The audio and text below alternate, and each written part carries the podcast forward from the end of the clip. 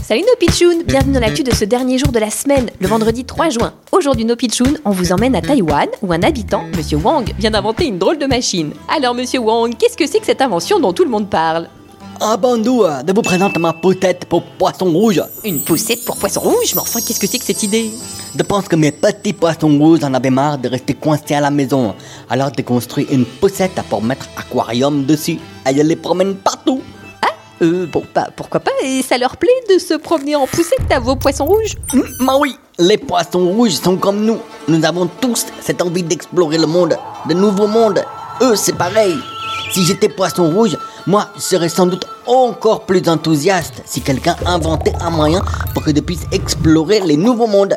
Alors, la poussette pour poisson rouge, c'est vraiment une invention bizarre, drôle, insolite les pitchouns Mais tant.